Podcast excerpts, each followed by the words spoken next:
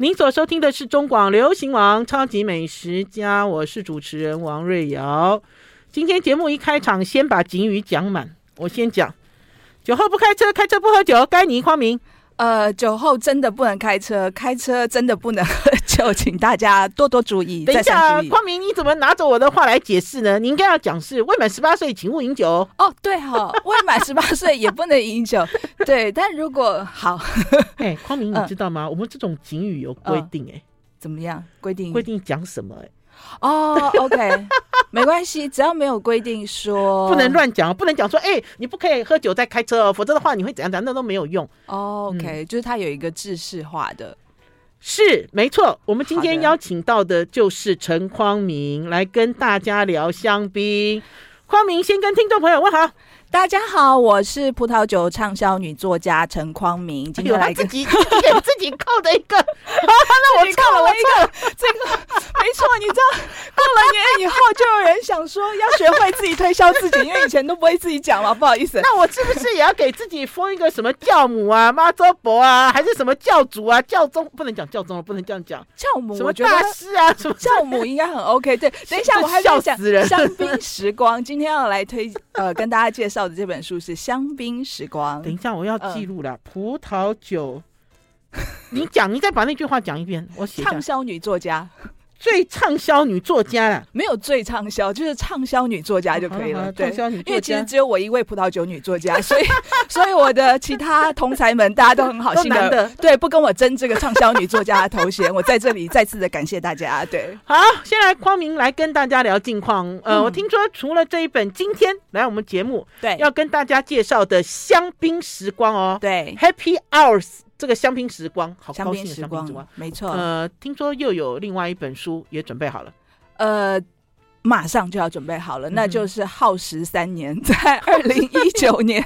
你看我的我的那个行程，其实很随着那个世界脉动，在二零一九年进行工作，嗯、然后随着疫情的发生呢，我也扎扎实实的写了三年的呃。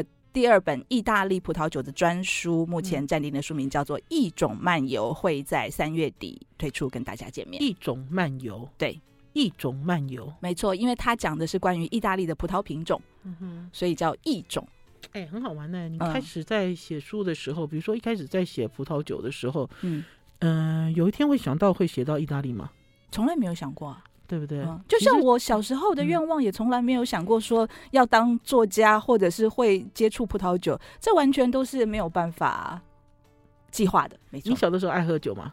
小时候从来不知道什么是酒吧。其实即使爱喝酒，也跟葡萄酒不一样吧。我们其实，在讨论饮用酒的时候，会发现，在我们从小长大的生活里面，我们所接触到的酒跟葡萄酒是两回事。没错。对不对？完全不一样的逻辑，完全不一样，完全不一样的体验经验，是是不是？是。那呢？为什么会问匡明这样子的一个问题呢？因为呢，就像听众朋友，或许你会觉得说，哎，奇怪，好像葡萄酒也有一种主流趋势，逐渐的在转移跟改变。哦，确实没错。事实上，这本香槟时光里头，呃，这一次我们推。介绍了很多，除了过去大家耳熟能详的一些大品牌之外，也介绍了所谓的小农香槟。嗯，那这个小农香槟其实就是在过去十多年来，跟着整个葡萄酒世界的潮流而发生的一个趋势吧，应该说是，就是说越来越多独立的生产者，因为香槟过去都是由大的公司，然后大的集团来掌控所有的，不管是从葡萄种植啦、生产啦，因为香槟的生产是一个资金密集的行业，所以你对一般的小生产者来讲，事实上是比较难去进行。但是过去有越来越多的所谓独立生产者，那他们开始，比方说，他可能他做的酒，他用的葡萄都是他们自己家种的葡萄。那这个就跟大的公司，我每年要产几千万瓶，而我的葡萄来源是我必须到处去收购，对，是是掌控状况是蛮不一样的。那随着你的这个掌控的状况的不同，你可能就可以把更多，比方说，我今天可能我是认为有机耕作是一个比较好的方式，我就可以更好的把它。它应用到我的葡萄种植，甚至在我的酒生产出来，所以它也自然就会给香槟带来更多元的风味，或者给就像你刚刚提到，整个葡萄酒世界其实对这样的一个趋势也是在。大家其实，在讲香槟哦，以前大家应该也很在乎品牌吧？嗯，就比如说我们在喝葡萄酒的时候，以前早期会很在乎是不是来自法国，是否为五大酒庄。然后呢，这个香槟也是，我们让 康明先给大家上远古的课程，好不好？我们从最远古讲来，我记得那个时候我第一次接触到香槟，也都是参加这种所谓的精品品牌的记者会啊，国内国外。的记者会，没错。然后呢，这个香槟你不用喝，是看品牌的。有几个品牌，大家一看就知道是厉害的呢。对，省哪一些品牌给大家长长见识？快点。比方说，大家最耳熟能详的 Moët Chandon 啊，号称每一秒就可以卖出几瓶。嗯，OK。那比方说，另外像我个人很喜欢的 Boulanger，它是零零七，大家爱看零零七电影，零零七天到，对对，零零七一天到晚都在喝。这是不是置入啊？这。呃，置入零零七吗？不是零零七，零零七置入香香槟置入在零零七。对对对对，其实是嘛，是是成功的。跟 BMW 一样的道理嘛，对不对？没错，或者是说像呃其他，因为。呃，这些大的品牌其实就跟任何其他的精品品牌或我们听到奢侈品牌一样，他们很擅长做这种，或者还有比方说，呃，近几年固定固定赞助这个什么国外的很多影展的 Piper Heidsieck 啦等等啦，这些品牌都是很有名的。或者是像有一个酒瓶最漂亮的 Jouet，它是那个呃 Art Nouveau 新艺术时期的那个酒瓶，然后上面有很漂亮的刻画，那个我也非常喜欢。就是光看那个酒瓶，你就觉得啊，不管多少钱，好值得。可是匡明，我想要知道，其实香槟大家其实最直接的印象就是跟欢乐有关，没错，对不对？没错。可是它的历史的崛起也是这样子吗？其实香槟还蛮悲惨的，我只知道哈，除了在香槟区。做的香槟叫香槟，其他你都只能叫它气泡酒。说到这个，我觉得我今天有两个很有趣的故事想要跟大家分享。嗯，第一个就是呢，你知道香槟就是关于，其实我们一直在讲香槟到底是什么？香槟就葡萄酒的分类来讲，它是一种气泡酒。嗯，所以香槟是气泡酒，对，全对，但气泡酒。不等于香槟，差哦，因为也就是说，所有西班牙、呃葡萄牙、意大利或者是法国，只要是除了香槟产区以外，不管你是来自波尔多、布根地、隆河任何地方，他们也都有产气泡酒，他们甚至用的方式也跟香槟一模一样。为什么？为什么？可是它就是不能叫香槟。为什么？谁规定？没错，就是法国这个香槟谁规定这个酒的工会，他们很够力。哦，他们很够力，所以他们在很早之前就知道说，原来这个东西所谓的我们讲说原产地规范，比方说台湾呃产茶，比方说日月潭的红茶很有名，对，对不对？但是我们没有规定说你这个日月潭红茶一定只能产自对超过哪里的范围，你就不能叫日月潭红茶，你就不能叫日月没错，香槟其实就是这个概念，所以只有产自法国北部香槟这个地方的气泡酒。才能叫香槟。可是匡明，我觉得这个是很强、很厉害的啦。因为老实讲，这个规范也不是所谓的什么官方规范。可是你看，我们大家立刻就耳熟能详啊，我们立刻就跟听众朋友讲啊，除了香槟区之外的，你都不能叫香槟，是这样子吗？他现在有背骨的感觉咯。它其实，它其实应该是有某种程度的这个法律限制的力量。因为我印象很深，当初我在去香槟采访的时候，他们告诉我一个最有趣的，就是呃，一开始他就拿出很多东西来，只要在法国或者在欧洲，不管你是做任何产业，嗯，你是修电灯的，你是卖音响的，对，有 license 啦。不是，你要把你的音响叫做香槟，对不起，不行。你要把你要把你的什么东西叫做香槟，不行。最有名的一个就是你让我讲完这个例子，最有名的就是你知道圣罗兰 YSL 这么有名的服装设计师的品牌，他曾经推出过一个香水，香他曾经做一个香水，然后他的香水瓶的设计就是仿效香槟的那个瓶口的设计，然后非常漂亮。那个香水我也很喜欢，就叫香槟。结果对不起，后来被被迫改名了，你就是不准叫。对，那惨了！仁爱路上有一家香槟卤味，应该要 休息一下再回来。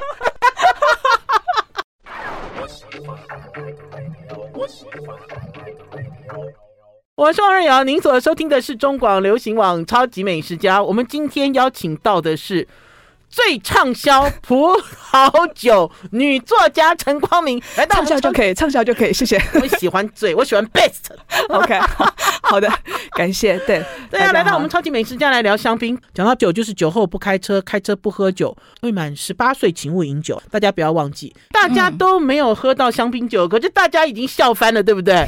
香槟就是这么 happy，这么开心，没错。对，可是我觉得我们还是就回到了这本《香槟时光》的这一本书啦。嗯、我们都没有做功课，也没有，我们没有，我们要把真正的功课做完，好不好？要、uh huh. 告诉大家，积木文化出的，对，没有错，《香槟时光》。好，来看一下封面哦，封面好贵族哦，没错。然后呢，还有呢，念给大家听：品种、酿造、uh huh. 产区、酒款、品饮、餐搭、故事、享受香槟必备指南。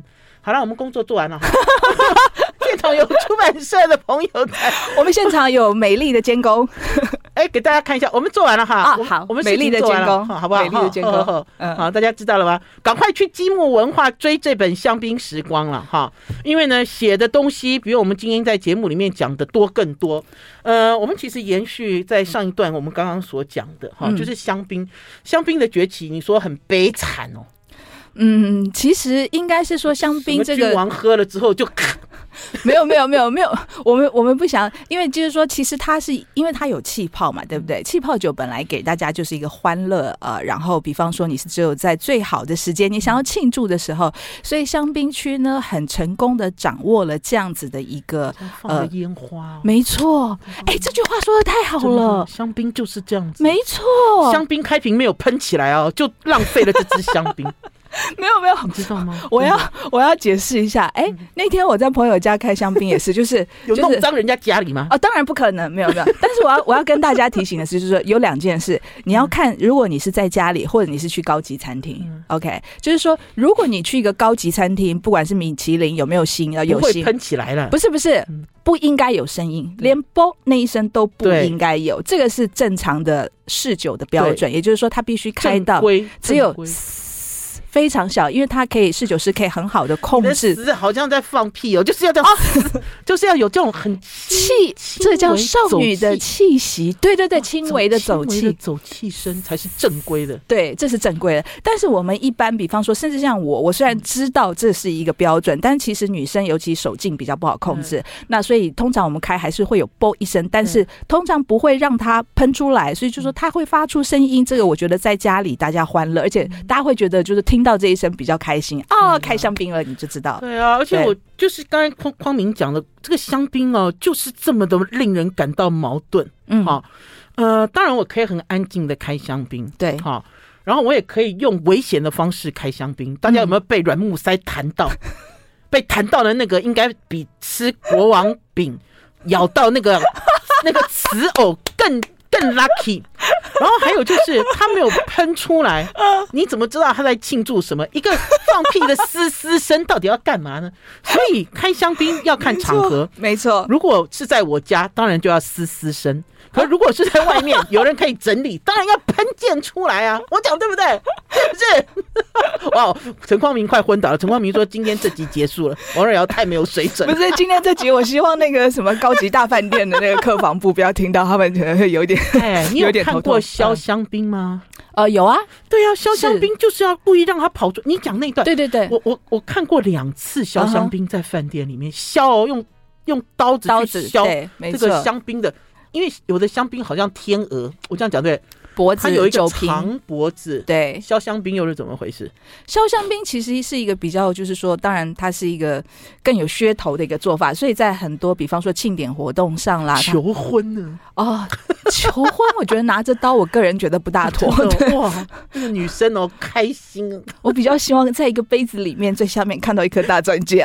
因为你你要喝，你就你你匡明会比较珍惜喷出来没有喝到的酒。没错，那当然了，爱喝酒的人怎么可？可能舍得把香槟去、啊、去喷掉，要喷也是喷气泡酒，好不好？所以等于是消香槟这个仪式，我记得我第一次看到，我也好惊艳，嗯、怎么会有这么多招啊？哦，是不是？对，因为呃，传说中是说过去其实拿破仑他也很喜欢喝香槟，嗯、然后甚至说他呃以前他跟其实跟这个 Moët Chandon 这个最古老的香槟品牌之一的这家酒厂也有一些渊源，嗯、所以呢说哎，过去可能他这个出兵之前啦，还会特别绕到酒厂这边啊，然后备上很多，比方说他出发的路上要补给的这些东西啦，哦、等等啦。当然这些兵补给，但是最后仗还是打输了，我不知道这是正面宣传还是负面宣传。哎，另外还有一件很有趣的事情是，俄罗斯啊，其实在几年前，呃，我印象中这这个消息好像是在疫情前一段时间吗？还是在疫情之间？就是俄罗斯不知道怎么的，他们突然发起了一个禁令。就是他们认为呢，这个香槟呢不应该被叫做香槟。他们认为呢，应该只有俄罗斯产的气泡酒才可以叫做香槟。哦，俄罗斯人有种哎、欸，好，没错，我也这么觉得，我打心里这么觉得。所以他们就在他们国内颁布了一个法规，就是说在俄罗斯境内，只有俄罗斯的气泡酒才能叫香槟。那不管你是摩威香洞，不管你是波浪线，俄罗斯都不可以叫香槟。没错，只能叫气泡酒。那要怎么改标签呢？没没错。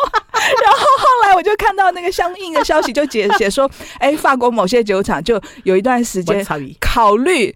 禁止出货，停暂停出货，什么什么的，就有这个新闻。但最后到底怎么解决，我不知道。所以我觉得这件事情整个就很有意思，就是说，那如果今天我去了俄罗斯，我明明喝的是香槟，但当它的名字不能叫香槟之后，我还会觉得它那么好喝吗？所以我们在意的到底是气泡酒。这个带有气泡的葡萄酒，还是只是因为一个名字，让我们觉得所有的东西都一切变得有一个滤镜？不是啦，其实哦，匡明今天呢、啊、讲到了问题的重点了。嗯、我们其实今天因为新春刚开春，一直给大家搞笑。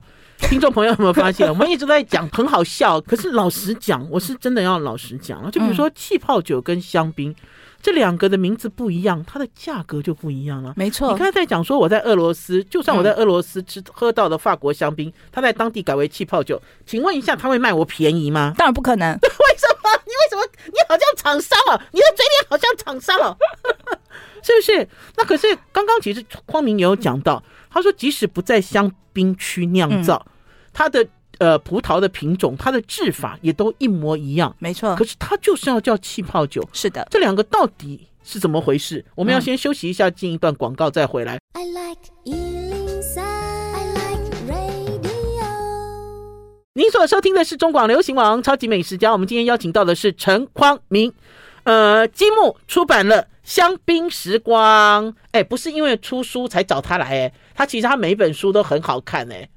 匡明每一个时间、每一个时段、每一天都在喝酒跟锻炼自己，对不对？喝酒是锻炼自己，谢谢还有 enjoy 很重要。没错。好了，我们在上一阶段跟大家聊香槟，嗯、聊到气泡酒。对，哎，我又讲到酒了哈。讲到酒就是酒后不开车，开车不喝酒。未满十八岁请勿饮酒，大家不要忘记。或许有人会说呢，呃，我也买了一支气泡酒啊，也很好喝啊。嗯、对，我喝起来我也觉得它，哎哎，可是我哎，你你刚才讲到了一个、嗯、一个心理学，嗯。我真的看到气泡酒喝下去，我不觉得它是香槟哎。然后有时候买了香槟喝起来，它其实很弱。嗯，我也觉得哦，它好香槟啊。是因为包装吗？香槟是外在美，就比如说它是一个很重视外在美、品牌形象的东西吗？呃，这点我觉得确实是，香槟的确很重视外在美，以及它很重视品牌形象。但是你说香槟跟气泡酒喝起来一不一样？我会认为，呃，我觉得应该是这样子，也就是说，今天如果你是一个经过训练的味蕾，也就是说，如果你是行业从事人员，呃，或者是对我来说，香槟喝起来和气泡酒确实有不同，它的风味会有区别。嗯、但是你说这个区别是不是大到说，假设今天它的价差是三倍、五倍、十倍，那就是另外一个问号了。那事实上，这个问题我们可以放到整个葡萄酒这个行，呃，这个。这个层面来看，也就是说，今天我喝的是呃波尔多的五大酒庄跟波尔多的地区级酒，嗯、你觉得它喝起来真的有那么大的差别吗？或者是说真的有它的价差带来的差别吗？嗯、因为事实上，气泡酒只要它生产的方式是和香槟一样的话，嗯、那它用的葡萄品种有些地方一样，有些地方不大一样。那所以这个酒它表现出来的特性，其实会是这个葡萄品种加上这个我们讲的产区风土，对吧？嗯、那香槟当然有它特别的产区风土。过去因为他们是法国的最北的地方，也就是说法国能生产葡萄酒最北线就到香槟了，你再比香槟再更往北就做不出酒来了，因为天气没有办法让葡萄成熟。但是最近这些年随着全球气化的极端化，所以其实，在香槟呃葡萄的生产或者是说方式，或者说这几年我们说酒的风格，也和过去我们所熟知的不大一样了。一样，没错。比方说像二零零三年史上呃记录之一的最热年份，那一年的香槟喝起来就。比较不像香槟，什么味道？哦，你有喝到吗？我有喝到，我有喝到，甚至他们在品种的调配上就必须呃采用，比方说过去可能是有夏多内、有黑皮诺、有皮诺莫尼耶这三个葡萄品种，但是在那一年因为天气太热了，嗯，可能其他葡萄品种的表现没有那么好的时候，他们可能有些人他就被迫必须要使用比较高比例的皮诺莫尼耶。哦，那当然，我的品种比例调配一改变之后，那我的味道。当然也就应该会有一点不同了，但这个不同又不是很大幅的不同，只是说对于一个熟知那样一个酒的风味的人来讲，你会觉得说，哎，对，的确他们越来越在改变，或者像现在我们看到的潮流是越来越多所谓的，呃，这个叫做。呃，extra free 这种更不补糖，就是说喝起来，嗯，其实因为以前的香槟是它的酸度很高，所以最后我们会进行一个叫做天堂的动作，嗯，就是说稍微去调和一下稳定品质的动作等等。对，就是说，其实你喝到这个品牌，它是这个味道，让它更均衡，让它更均衡。但是现在的状况经常是说天气已经很热，嗯，我的葡萄已经很熟，没错，或者甚至有些要避免它过熟的问题，所以方向完全不一样。现在现在已经不大需要加糖了啊，所以。几乎变成是说，你会看到越来越多这种啊，强调说我不添糖啦等等这些风格，但其实它还是它重视的是最终的口感的均衡。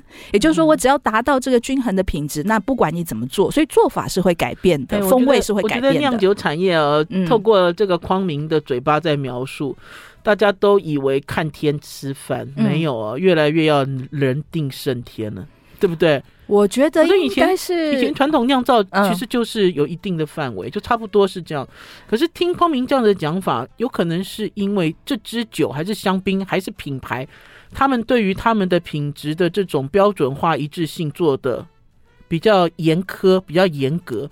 然后你刚才讲整个酿造，因为跟环境有关，所以等于是人为的因素会越来越多，对不对？我觉得其实应该是有两个层面，也就是说呢，我们举例来讲，在上个世纪的九零年代啦，到两千年这段时间，整个葡萄酒产业里头反而是大量的运用很多人为的技术去所谓调控或者是控管，但事实上大自然是。不受你控管的啊，我们这样说，所以我觉得现在反而越来越多的是返璞归真，也就是说，我们刚刚也提到一些比较小的农夫，他们有可能规模比较小，他们当然一方面可能是因为他们没有能力去控制，二方面也可能他们他们认为我不需要去控制，为什么？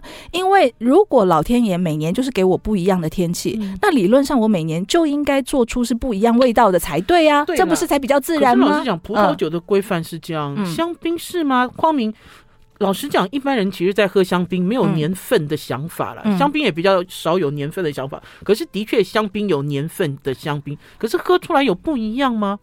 香槟，我们呃，其实香槟不一样吗？会，就比方说，大部分这样子，我这样来说，嗯、香槟，大家如果你去买香槟，嗯，第一个专卖店店员可能问你说。预算多少？你要花多少钱？对对，这是最重要的。有品牌吗？想要什么吗？等等等等，你的预算会决定你买到什么样的香槟。那在这样子的大大类的分级下，比方说，如果你的预算普通一点，我举例来讲，两千块不超过两千五的话，你很可能买到的是所谓无年份香槟，也就是在这个价格分级里面，通常是比较最呃基本的基本款，金字塔最下面那一层。呃，对，但是它已经是它已经是葡萄酒金字塔的顶顶尖了。OK，但如果你的预算可以再高一点，比方说三千、四千啊，那有可能你可以买到所谓的年份香槟。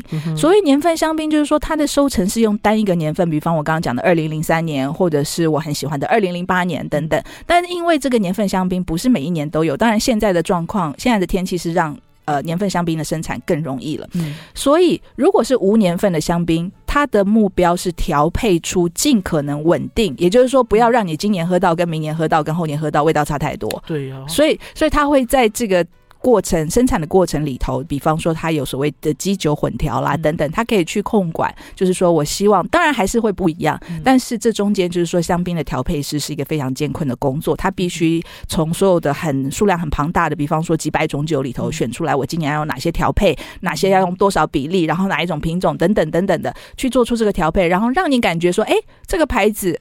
我好像每一次喝都差不多是这个味道，嗯、不会变得太多。这个是无年份香槟，但是有年份，因为它用的是单一个年份的收成，就会很不一样。比方说，如果你喝到同一家生产者二零零三年跟二零零八年的不同年份，那我跟你保证，这两个绝对是会风格非常的不同。哦、可是有年份的香槟基本上也是少数，对不对？呃，在整个香槟里面，它是少数，没有错。嗯、对。哦，原来是这样。因为嗯，对我来讲，我的印象中，就比如说香槟，我喝到这个品牌，它其实有它的品牌的一致性。对，这就是我们刚才所讨论的无年份无年份香槟，没错。哦，晚来如醋哦。好了，我们要先休息一下，进一段广告，再回到节目现场。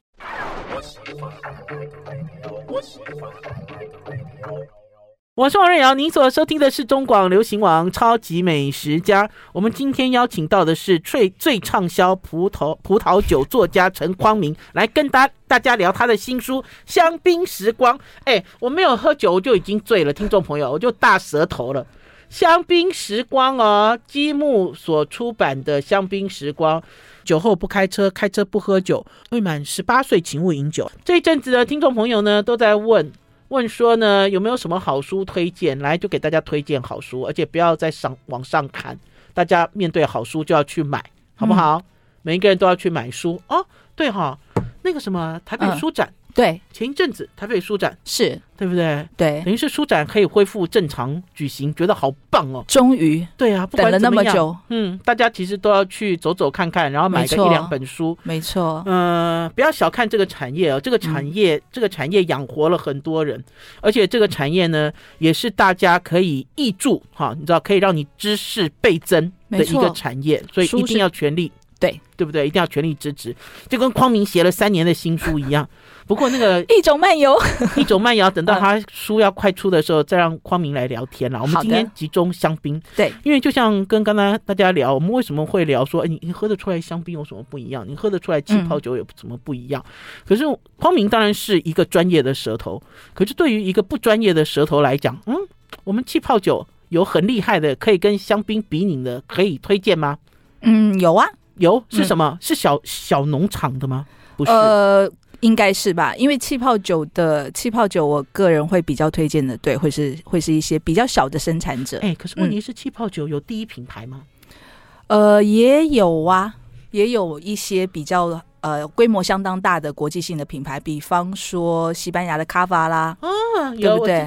它就有一些很大的品牌，嗯、或者是像比方说像 Moët Chandon，它虽然。是我们大家熟知的这个香槟品牌，但是比方说，它在美国也生产气泡酒，甚至在中国也生产气泡酒，在一些在一些你很难想象到的地方，其实都有生产气泡酒。欸，我下次我要找你来聊一个东西，我觉得那个东西都好好玩，就等于是哈，这些知名的酿酒大厂的这个魔爪啊，伸到五大洲三大洋。哦，没错没错，确实是跨国企业。我有一年哦，我忘了跟那个。匡明在分享，我有一年喝到了 LV 集团，嗯，他们在好像是云南酿的红酒。天哪，你喝到了？我还有那个是天价，那个是天价，天价超天价，我流口水都还没喝到过，好羡慕。敖云，对，Oh my god！我们那次有一个朋友，有一个朋友他父亲过生日，羡慕，真的羡慕羡慕羡慕。哎，你的这个反应才是对的，因为他那天给我们喝的时候，我们都冷冷的，我们想说哦，中国来的酒。哦，很羡慕，很那个产量非常非常非常非常少，很稀少，而且价格非常非常高。他当初买就很贵，没错。跟我这个朋友问，他就非常贵，没错。可是我的关键是在于，为什么这些知名厂，他们在他们自己可以掌握的风土条件之下，嗯，好，就是他们除了这块之外，他们还要去别的地方，而且他们是找专人去重新认识那个地方的风土。那当然，然后再去种植所谓的呃。呃，我要这样讲，就所谓的欧洲、欧洲、欧洲规范吧之类的一些酒，嗯，嗯，因为老实讲，中国这几年呢、哦，我大概在十几二十年，去中国采访的时候，我有采访过不少家的红酒酒庄，哎，是是，他们现在产业已经一样，哎，已经发达，已经相当发达了，应该这样。可是他们是用欧洲规矩吗？因为我喝那个酒不是欧洲规矩的，我这样讲。可以这样讲吗？呃、我不知道是这样形容吗？呃，我们我们经常在聊葡萄酒，我们最常讲的那个字，你应该大家应该也听烂，所谓风土，对，对吧？对。所以那些跨国集团，它就像你刚刚提的，它为什么要全世界这样到处去？因为全世界的风土确实是不一样，一样没错。嗯、因为你在他在云南那个环境，事实上他那个地方，因为那个厂我也稍微研究一下啊，嗯、它其实是在云南靠近西呃西藏那边，所以它是非常高海拔，高海拔，它在非常高海拔的地方，嗯、然后。呢，就是说它可以达到某种极限的程度，因为我们知道葡萄的种植就有点像养小孩，你小孩养的太好了，呃，什么东西都给他传厚厚，这小孩也没什么大出息，是吧？但你如果是让他在一个比较困难的环境，其实葡萄有表现，没错没错，它反而可以激发出它的潜力。那对葡萄种植来讲也是这样，所以他们在云南挑的那个地点是他们应该在全中国研究了非常久，然后精心挑选出来，认为可能全世界全世界没有任何一个地方。可以做出像那个，没错，不是关键字，对，独特，因为老师讲适合适合中国的酒厂到处都有，很多都有，对对，确实。独特性，所以我觉得现在不管是我们讲任何产业，或者是说，尤其是这些跨国的大酒厂的精品集团，他们越想就就是独特啊，就是打造独特性啊。你在任何地方你做不出来这样的酒。可是我我要老实讲，因为那天我们开这支酒哈，你知道搭配的是中菜。哎呀，我早知道我就对呀，因为我那次喝完之后，我就一直想要跟人家分享，然后我就到处。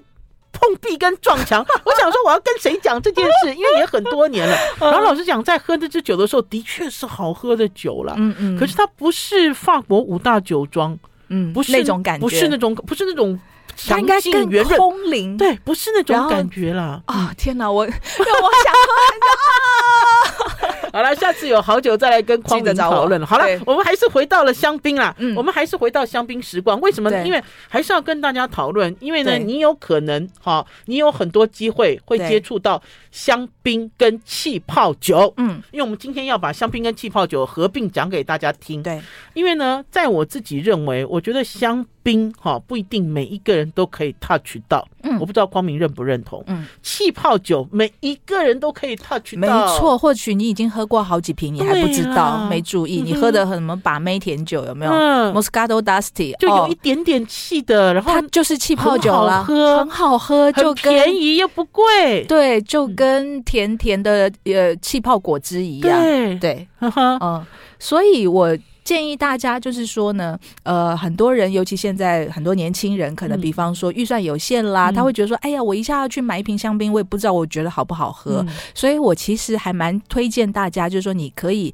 找机会先去从气泡酒开始尝试，嗯、然后你可以先从最容易接受的带一点甜味的气泡酒，嗯、然后再慢慢试试看不甜的气泡酒，嗯、哦，那不甜的气泡酒，它的风味口感就有可能更接近香槟了。OK，那这个时候你可能花。的预算可能比方说七八百块啦，八九百块。在这里面有没有葡萄品种的提示呢？嗯、还是没有？其实我觉得这个时候不会刻意建议大家说你一定要喝哪一种葡萄品种。那你喝西班牙的卡瓦也很好，你喝意大利也非常多不同葡萄品种酿成的气泡酒，或者你喝法国，比方说阿尔萨斯啦、罗亚尔河啦、龙河、布根地的气泡酒都非常好啊。刚才讲阿尔萨斯、隆河这两个风味就完全不一样啊。没错，没错。所以呃，比方说你都可以从气泡酒先去尝试，然后我觉得很推荐我们。大家使用气泡酒的一个原因，是因为气泡酒跟中菜跟台菜超搭。嗯，你不知道喝什么时候，你就去买一瓶不带甜味的气泡酒来搭，这几乎都很搭。或者是你像我们这种爱吃什么咸酥鸡的，我以前也常讲，我最喜欢的就是那个吃爆米花或者咸酥鸡搭香槟。搭香为什么？因为它气泡会把。它有什么效果呢？气泡可以去油解腻，而且通常香槟是高酸度。有没有听到？所以很搭，很多人在吃中菜的时候很都不知道，吃小吃的时候也是。没错。好，然后还有就是我我自己有一个问题了，就比如说我们老师在面对香槟或者气泡酒的时候，嗯，我们要不要纠结纠缠于它的这个泡沫的状态？比如说泡沫的大小、泡沫的持久度、泡沫上升的速度，这些我们是不是我是不是太啰嗦了啊？匡明来，好，呃，我想其实这个部分真的不用太纠结，因为你知道，妈妈一个洗杯子如果没有洗得太干净，就可能让那个泡泡就生不出来，啊、对，一点点。影响它就吹不出来，因为它主要是物理现象，嗯，哦，跟你的比方说杯子上面附着的油脂，或者有些你会发现一开始喝的时候泡泡还蛮多，但是你嘴巴越来越油，有没有？因为你吃越来越对对对。之类的，所以当然呃有一有一部分我们会说，就是说专业的专业的考量的话，我们会认为就是说气泡其实是衡量一个品酒的品质高下的原要素之一。之一，但它只是之一，OK，所以它并不是最重要的，OK，因为它会受太多外在环境的影响，所以不要纠结了，不要盯着那个泡泡，你知道看它是否强劲，是否。没错，因为你用的你用的杯子等等的都有可能会影响杯子的清洁程度，也会影响，以及你吃的这个食物。反而我比较提醒大家的，我印象中我有喝过呃比较老的香槟啊，如果大家未来有机会去接触这种比较老的香槟，比方说我记得我当时喝的可能是。二三十年，或者甚至超过，嗯、也就是说，如果你现在喝到一个一九八零年的年份香槟，是什么感觉？就是像一个没有泡泡的普通的白酒，这个很正常啊。对，因为它那么，它已经漏的差不多了，不是？事实上，因为气泡的确啊、呃，它就是一个二氧化碳存在在这个酒里面。那当然，因为我们知道长期的这个。保管是会让它慢慢散去，所以大家真的不用纠结气泡。好，就算是没有泡，嗯、也是香槟，嗯、大家都可以品饮好的酒。哦，我们要先休息一下，进一段广告，再回来。I like 103, I like radio。您所收听的是中广流行网超级美食家，我们邀请到的是香槟时光的作者。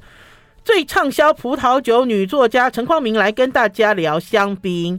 酒后不开车，开车不喝酒。未满十八岁，请勿饮酒。大家不要忘记，刚刚呢，在上一阶段呢，大家就有一些解惑，因为我发现有很多人在饮用香槟的时候，非常在乎香槟倒在杯子里之后，两个眼睛紧盯斗鸡眼，你知道，开始在辨识这支香槟是否为优。那让匡明来教大家香槟的优劣，我要怎么分辨？价格。品牌、气泡大小、呃色泽都不行哎，都不行啊，都不是。我我觉得，我觉得 对酸甜也不算。大大，年度最佳笑话。对啊，面对香槟，我们要用什么样的态度呢？